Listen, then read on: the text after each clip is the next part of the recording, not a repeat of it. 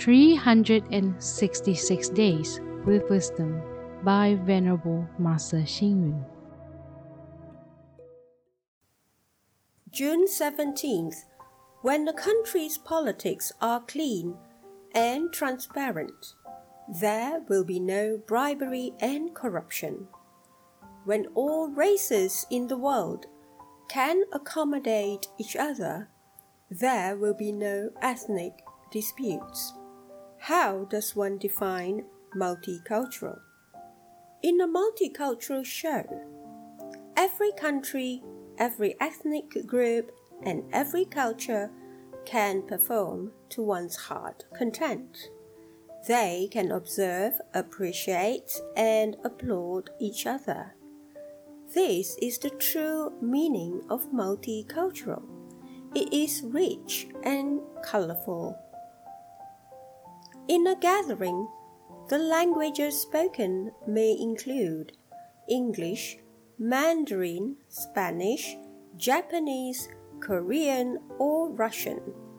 Although a lot of translations are required, no one seems to be impatient. This is because everyone respects and accepts different cultures among them. It is due to this respect and the virtue of being accommodating that different cultures and languages coexist.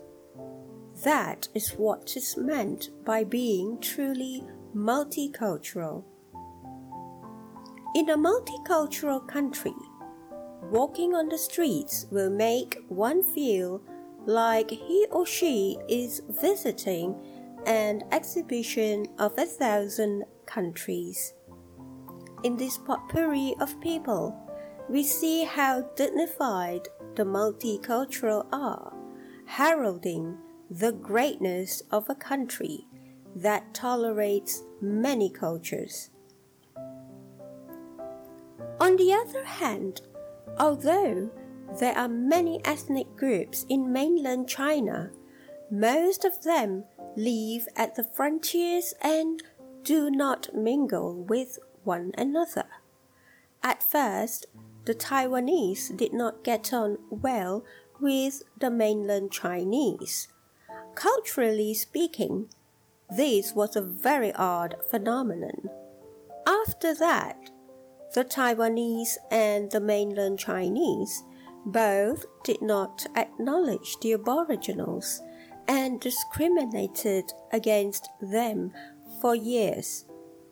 For this reason, we can see that the Taiwanese culture is no longer multicultural.